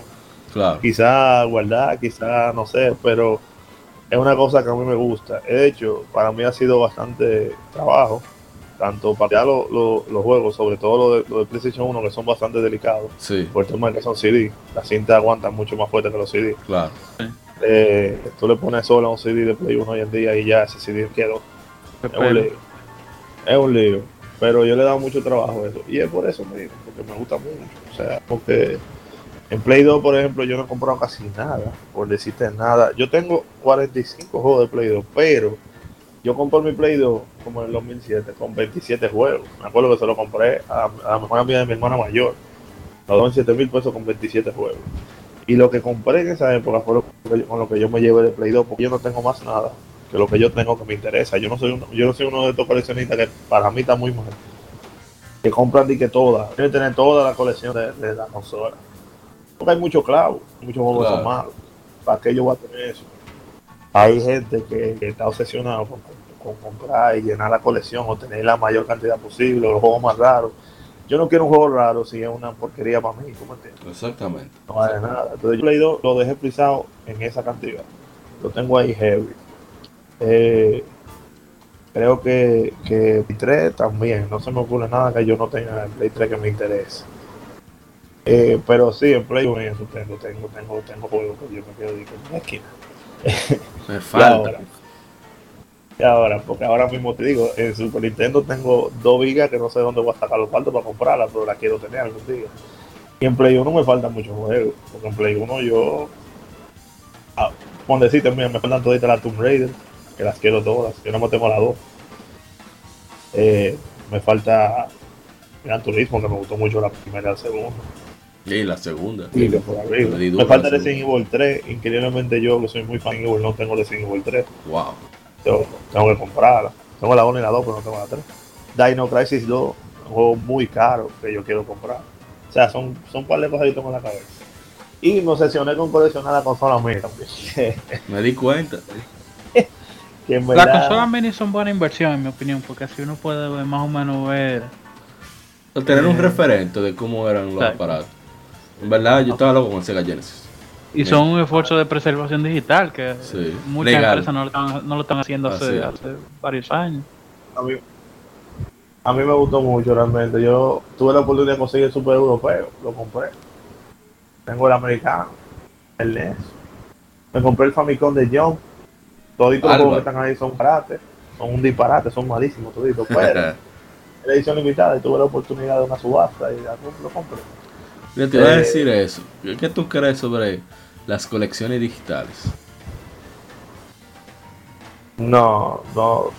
A lo personal no le veo sentido porque juego digital, o sea, voy a usar el mismo argumento. que siempre se usa, pero que es verdad, o sea, el día que si en el PlayStation Network o lo que sea, o, se jalta el PlayStation de ese juego, se pierde el juego para siempre. El caso PT, por ejemplo. ¿tú ¿Me entiendes? Que, que PT murió, se fue al olvido. Eh, hay otro ahora, creo que es Scott Pilgrim vs. World. No, juego muy bueno. No, pero no pueden ir más lejos. El caso de Wii. El caso de Wii, exacto. O sea, dime tú, se pierde, se perdió totalmente eso. Entonces, tú me dices a mis juegos digitales, pero tú no tienes la seguridad de, de tú tener tu cosa. Mira, por ejemplo, ahora este, este de Carlos, de Play 4, ¿cómo se llama? no, no es Project Cars, el otro. Club. Ah, también murió loco, muerto. dime. O sea, yo entiendo, de verdad, respeto a la gente que, que compran todas sus vainas 60 dólares digital. Pero es que no tienen, para mí no tiene sentido, porque es que tú ni siquiera lo puedes vender. ¿Entiendes? No un objeto que tú, que, que es también en la mayoría de los casos licenciado también. Pocas tiendas digitales te, dan el bien digital como, o sea, te pasa los archivos como un bien, una transferencia, ya estoy un poquito hablando de derecho, una, una transferencia de, propiedad, sino que lo que pasa con Steam es que te licencia el contenido y este, vamos, a vamos a decir que Steam como la más fuerte por todo este tiempo no va a desaparecer, pero eventualmente lo hará y cualquier otra tienda que te lo licencie, eh, tú tienes el riesgo de que cierre. Y si, por ejemplo, ellos no dieron un aviso o fue por una batalla legal que tuvieron que cerrar, eh, de tú no poder acceder a ese contenido si tú no lo tienes descargado en ese momento, pues que pues, debido a que no sería de tu propiedad. Entonces, es un problema. Yo, igual, yo, yo soy más de comprar físico, no soy coleccionista por eso mismo. O sea, pero no, no colecciono, pero compro físico. Pero sí tengo la opinión de que si se emula, que hay que comprarlo. En mi caso, por ejemplo, yo tengo todos los Final Fantasy en digital, en PlayStation Vita, PlayStation TV, porque considero que es una forma más sencilla para acceder a esto de manera legal. Pero, o sea, yo no considero que, ah, mira mi colección de Final Fantasy. ¿Tú me entiendes? Que es una chulería que uno, por ejemplo, yo me doy con Pokémon. Mira mi Pokémon Hielo, mira mi Pokémon Crystal, ah. mira mi Emerald. Pero no. No es válido, eso es. Es válido, es que eso es lo que te digo. O sea, en el caso, yo he comprado varios juegos digitales en oferta, yo tengo muchos juegos ah, digitales. oferta, papá. Eh, es otra cosa, que, que te vendan un juego digital, un bien digital que es intangible, que es licenciado, por el mismo precio por el cual te venden un bien físico que tú puedes agarrar y, y, hacer lo que quieras con él. Sí, oye, comételo. Yo entiendo que es una... Se, se, han aprovechado mucho la compañía de eso, es, un, es casi, me atrevo a decir que es un abuso. Y no es que el gobierno tenga que regularlo, porque al final del día la gente compra lo que, lo que entiende. yo soy, defiendo eso pero también eh, me encuentro, o sea, una, una práctica anticonsumidor, que te vendan algo que no que, que el, único costo que tiene es el costo de distribución de, de, distribución digital frente a un bien físico que tú tienes que imprimirlo, tienes que licenciarlo con cada país, eh, negociar la, distribución, etcétera, ponerte en, en, contacto con proveedores, que eso vamos a decir que tiene un costo logístico. Entonces, eh, yo creo que, que las tiendas digitales tienen que reevaluarse. En Japón, mucho, lo que pasa con los juegos es que los juegos tienen un, no, salen a 60 toditos, sino que tienen su precio distinto. Muchos salen más caros de, de, la, de la medida de 60 que uno está acostumbrado a pagar, pero también salen más baratos. Y no es un juego, ¿verdad? Eh, es algo que pasa aquí, pero que pasa muy poco. todo el mundo quiere tirar su juego a 60 y tirarte tu DLC eh, para llevarlo a 80 o asegurarte tu prior de la 60 con un prior. Entonces, pues ahí también eso es otra arita de coleccionismo. Tú quieres coleccionar la Day One Edition, o sea, ahora se ha complicado más el asunto. Sí. Eh, la Collector Edition Day One, hay, hay cinco versiones distintas de un juego que que pasa en muchos casos que hay, una que no es ni la definitiva, que la más cara no es la definitiva y tiene le falta algo que no tiene otra por ejemplo. Entonces ahí se le ha complicado un poquito más el trabajo a Diego entonces. bueno, No, pero yo tengo, en ese en esos casos, a mí me gustan mucho los Metal Cases, por ejemplo. Pero no soy muy fan de que de, o sea, no, no que no soy muy fan, sino que no siento que vale la pena yo comprar una Superman Edition, la Collector Edition de, de- yo tengo la de God of War, la, la, la de God of War del 2018. Eh, pues fue un regalo que me hicieron, de parte de Safeway, por cierto. Eh, pero, pero realmente yo no, yo no, no soy muy fan de comprar y que vaina así, que con la tuilla y ese tipo de cosas, porque entiendo que es más espectáculo que otra cosa y está muy sobrevalorado. Pero sí me gustan mucho, mucho los Metal Cases de los juegos, me gustan. Todo Yo al contrario, yo conservo mi mojiganga. Yo sí tiendo a vender la consola y los juegos. Eh, no lo quise hacer con el Play 3, pero no tenía espacio, o sea que al final tuve que hacerlo. Pero yo creo que me voy a quedar con el Switch, porque es una consola que tiene, o sea, es portátil, tiene muchos juegos viejos, a modo de, de Virtual, Virtual Console y eso. Y va a poner. Y, pero sí me, eh, eh, me gusta el asunto de los amigos, que son figuritas que tienen juegos también. Eso sí me gusta coleccionarme, como los disparates que traen los juegos, pues son baratos, porque yo tampoco también entiendo que da 200 dólares por una collection, por una collector edition, que tal vez tenga material que por separado no llega a los 100, eh, como que no vale la pena. Yo espero a ver si va. Sí. Y por ejemplo que me pasó con la persona Arena eh, Ultimax, que quedaban muchas de las versiones First Day y, y de la versión de la PC Edition que se quedaron sin vender porque el juego, vamos a decir, o sea, un juego nicho, pero imprimieron, perdón, imprimieron más, más de lo que se vendió y apareció más barata que la versión regular. O sea, la, la que trae un, un, un globito de té de inflable y un, y un paquete de cartas de, de, de arcana de personas. Yo digo, conchale, pero vamos a comprarla. Ahí sí uno se motiva. Eh, me gusta comprar así eso, eh, como los detallitos de, de que traen los juegos. También tengo, eh, así hablando de memorabilia, eh, de mojiganga de los juegos, tengo un una réplica del trofeo del, del internacional de Dota, ese es el torneo eh, más grande de, de Dota en PC. Y ellos te, te mandan una estatuilla después que tú completas cierto desafío y después que pagas un dineral eh, sobre con, con, con bienes digitales que ellos tienen, o sea que tú nada más puedes comprar en esa temporada, vamos a decir Ujú. y te mandan entonces una réplica del trofeo. Eh, Me la mandaron ahí de China, yo la tengo. Es muy chula, pero me gusta lo que yo no colecciono tanto los juegos, por lo que dije, pero sí me gusta coleccionar más la, la mojigangas relacionadas a los disparates. Yo sí lo tú. ¿Mm? Sí, sí. Tú que tocaste el tema de los amigos, por ejemplo, yo no, hay mucha gente, mucha gente me dice, porque yo no colecciono amigos. Y de verdad que no me llama la. Yo tengo un par de amigos, yo tengo el Mario 2 de, eh, en Pixel, de 8 bits, el de Link también, 8 bits, el Wolf Link y Wario. Ah, y Mega Man Dorado y, y el Mario Dorado. Esos amigos yo los tengo. Y me acuerdo que me hicieron un bultazo por- porque yo abrí los Mega Man Dorado y el Mario Dorado. en dos cajas. Y yo, pero señores, pero es que vez es otra. Yo no puedo, yo soy coleccionista, pero yo no te puedo tener una vaina cerrada. cerrada. A mí eso es estúpido. Y- Eso es estúpido. exacto. O sea, a mí Sí, me- porque si uno no colecciona para vender, ¿para qué lo va a tener cerrado? coño. Exacto.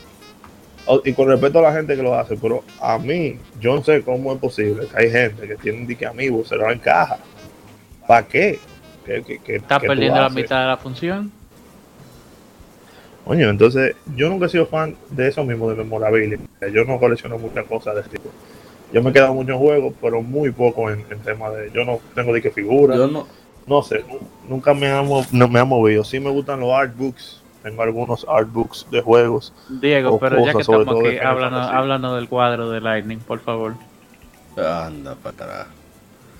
Vamos a terminar esto hasta aquí. Bueno, yo solamente iba a decir que yo no colecciono memorabilia, pero si alguna compra lo trae, yo no me pongo guapo. Por ejemplo, Zelda Spirit Ah, no, Tracks claro, traía un, un llaverito para los que hacían pre-order en, en, en la antigua Playpoint, en Plaza Central. Cuando compré Pokémon Pearl, me dieron un stylus con parque arriba, muy chulo. Voy a tirarle foto y subir. el grupo de Facebook de Legion Gamer. ¿Qué más? Eh, Reproduciendo desde Galaxy S8. oh, ¿qué dice Ah, ahí? Oh, oh, ¿quién ¿Tú está revolucionando? sabes qué compré? ¿Qué hay que comprar? Eh, la, la Starlink eh, Battle for Atlas Switch, Ah, no, no, pero que, que es la, la Star Fox. claro, por eso lo ah, compré. yo la compré. Esa la compré, nada más por la por navecita. Fox. Por la navecita, sí, por eso mismo. Sí. Ese juego vendió lo que vendió fue por Star Fox. Así Me costó 10, me costó 10 dólares. Con Ah, yo, lo compré, yo lo compré a 15, pero Amazon yo lo vi en 5 en estos días, o sea, yo parece que no vendió y, la- y ellos lo que quieren es salir de eso. Pero bien. Sí, que eso- Bueno, el punto es que antes de que Diego comience a ahondar sobre su extraño cuadro de Lightning, le vamos a pedir, ya está bueno, que Diego lo comprometa a usted para la- el próximo episodio, el episodio número 93, hablar sobre la preservación de, de los juegos, no la preservación, el cuidado, mejor dicho, el cuidado de los juegos para la colección, juegos y consolas, que usted Pero es un tema, es un experto en eso. es un tema muy Sí. interesante. Para Y poder muy difícil. coleccionar hay que saberlo cuidar. Claro. Hay que ser muy metódico. Eso es todo lo pie de la inversión. No, claro, imagínate que yo te compro una caja de super y, y la dejo ahí toda tirada. Que coja polvo, se dañe, se pudre, ahí mismo quedó ese super, que de por sí tiene muchos años pasando trabajo. Ay, mi madre. Es, es duro, loco. es duro. Sí. Entonces tú quieres tener algo heavy. Claro. Pero hablamos de eso, hablamos de eso el próximo, el próximo, el próximo podcast, claro que sí. No tengo ningún problema. El próximo viernes metemos mano en eso. No, el próximo no. Bueno, toque. Ah, Bueno, sí. Scythe despide, Ey, pero el cuadro de Lightning, el cuadro Ay, de Dios. Lightning. Despide. Déjame yo bajar el volumen. Que, que haga el cuento, que haga el cuento, Ay, que lo haga. mío. Dale, en mi defensa, eso fue un regalo de cumpleaños que me hicieron. No fui yo que lo mandé a hacer. Tú pero- solamente lo colgaste en el frente de. Pero es verdad, ese cuadro es perfecto. Ay, el. Lightning, por Dios, es el mejor personaje de la historia. Ese de eso. ¿Y es pintado o es impreso? No, no, no, fue tampoco así. es Impreso. Ah. Eh, Pero, pero impreso es una vaina durísima, es como una tela, yo no sé. Eso fue un regalo ahí, yo me sentí pila de especial. Tira de Muy bien. especial. No, no, no, Ah. pero si fue un regalo, yo pensaba que era un óleo que Diego comisionó No, Eso no. va, eso está en plan. Deja que él consiga. artista Deja que él italiano. consiga. Deja, que él ah, consiga con los triggers. pero- Deja, ey, yo te consigo el pintor, eh. Deja que él consiga el. Chrono Trigger y, y, y el. Y el Earthbound para que tú veas cómo eso va. Chacho, mira. Desde que yo consiga esa viga, yo, yo creo que ya. Y es que. Mira, en cuanto a juegos, yo tengo todo lo que relacionado con Final Fantasy 13 habido y por haber posible. Entonces ya me falta el cuadro nada más, así, un cuadro pintado. Porque que. Y sale, despide, huye, huye, que se inspiró. Un cuadro de Lightning como Napoleón, con, con montada arriba de Odín. Eh, por encima lo ven, claro. Bye. Oye, oye, la, ahí la idea. Mierda. Vamos a despedir ya, Hay que me, está, me está bajando el micrófono. Sale, Como el Cassandra. despide, desgraciado. Señores, muchísimas gracias por escucharnos. Eh, manténganse, bueno, ya no en su casita, pero salgan a trabajar, que hay que trabajar para pagar esos jueguitos, Claro. para tener ese disposable income. Eh, y también este, agradecemos siempre la sintonía. Eh, tenemos todos los medios que APA va a decir ahora. Sí, sí. Eh, y también siempre que, que puedan comenten, siempre que, que entienden que hay, algún- hay alguna anécdota que nosotros siempre mencionamos por acá y puede servir hasta para temas de la semana. Así mismo. Eh, y nada, señores, yo realmente como expliqué, no soy de mucho, este, vamos a decir, coleccionar los juegos, porque por cuestiones de espacio me veo obligado a vender y demás. Pero igual cada quien entiende al final del día en qué gasta su dinero. Eh, y en lo que le gusta, en lo que se sienta bien, y eso es lo que importa. Así, Así, es. que si a usted le gusta coleccionar su juego, no, no coleccione, no tenga miedo. Eh, yo colecciono Lo más importante. Lo más importante es lo de gente. Yo tengo muchos juegos, pero han sido muchos sin coleccionistas. No, no ha sido de que, de que dos ni tres. Ha sido poco a poco, oferta. Exacto, y no explote los cuartos. No explotar los ok. cuartos. Porque conozco gente que, te- que gastan 30, 40 mil pesos en juegos. Ay, Dios Y mío. para mí, es, para mí eso es exagerado porque no tiene una vida, no tiene responsabilidades. Claro. Sobre todo ser prudente, disfrutando tu hobby, mi hobby es coleccionar y jugar los juegos, porque juego mi juego. Eh, pero hay que ser prudente, porque que- hay gente que son locas, de verdad. Bueno, pues APA. Señor, Eh, muchas el gracias. micrófono. Señor, ah, muchas gracias, señor ah, Diegowski, Dragon Zero, de Safe Point, por acompañarnos en este podcast número 93. Digo, no, digo 93, 92, me estoy adelantando ya. Donde tratamos este tema de, de coleccionismo en videojuegos, sobre todo de, de primera mano, como eres un coleccionista eh, de los pocos que conservan, que conocemos, que no le obligan a, a vender nada, por ahora. Por ahora. No, no, Entonces- no, es que yo no- verdad, no, no, no, APA. es que yo no vendo nada. Ay, Dios mío. Mira, apa, yo, te, yo vendí en mi vida dos juegos, God of War y Ninja Gaiden 2, porque me faltaban mil pesos para comprarme el Play 4. Esos son los, los dos únicos juegos en mi vida que yo he vendido. Y me dolió dolor. venderlo, me dolió, porque en ese momento yo no trabajaba. Yo hice un trabajo Claro. ahí de un mes, conseguí eh, 19 mil pesos y me faltaban mil pesos. Mierda. Y tuve que vender esos dos juegos. Ay, Y fue con todo el dolor de mi alma. O sea, que en verdad no hay forma de que yo venda de que. que te ve- bueno, y recién igual el 3 de Play 4 que la voy a vender porque es una porquería. Pero eso Ay, no Dios mío. Entonces yo iba a decir, estamos aquí, ¿en cuánto me la dejan? hey, Ey, negocios. Ey, en- como de eso fuera, hablamos fuera de podcast. Sí, sí. bueno, entonces, eh, gracias por acompañarnos en este episodio número 93. Tratamos este tema que creo que, que es primero universal, porque todos coleccionamos algo, ya sea una franquicia particular o algo relacionado a, a- a una consola, cualquier cosa. O tape Y- botella, como que También, claro. Ey, lo y el loco, ey. Entonces, Y el loco, lo- los tazos, sí. Entonces, No, yo. y libro también. Quisimos tratarlo. Y, y es muy entretenido, muy interesante, muy profundo, aunque lo tratamos de manera ligera por aquí. Y gracias a todos por acompañarnos. Eh, gracias por la sintonía, diferentes plataformas, iBooks, Tuning, Apple Podcasts, Google Podcasts, Spotify, en YouTube, etcétera, etcétera. Y recuerden seguirnos también por Twitter, Instagram y Facebook, donde eh, publicamos casi a diario juegos que estén de aniversario, así como streams de dichos juegos que hacemos a través de Facebook y YouTube. Está todo en la descripción de este podcast, ya sea del, lado A o del lado B, donde pueden acceder a nuestro contenido. Un saludo también a la gente de quien pierde entrega, que nosotros nos metimos en el chat de su transmisión y hicimos un desastre ahí. Siempre chévere, mal asunto. Marcos Almanza, Mr. Prince, Oscar. Y un saludo a Ramón. También a la gente de Modo 7 Podcast, que no estuvieron aquí hoy. La gente cobra Eishi pero sabemos que nos tienen viejitos. Sí, sí, sí. Ya hasta ahora están, tan ya dando cambio de luz, sí. Entonces, ¿qué más? Me falta también mi hermano Retro Gamer 1412 en Instagram y en, y en, tu- y en Twitch, que siempre nos cita, así como Hydrated Manu. Y el hermano It's Luifra. El hermano Luifra Manuel. Ey, sí, hermano. Ey. Es muy chévere su stream. Sí, sí.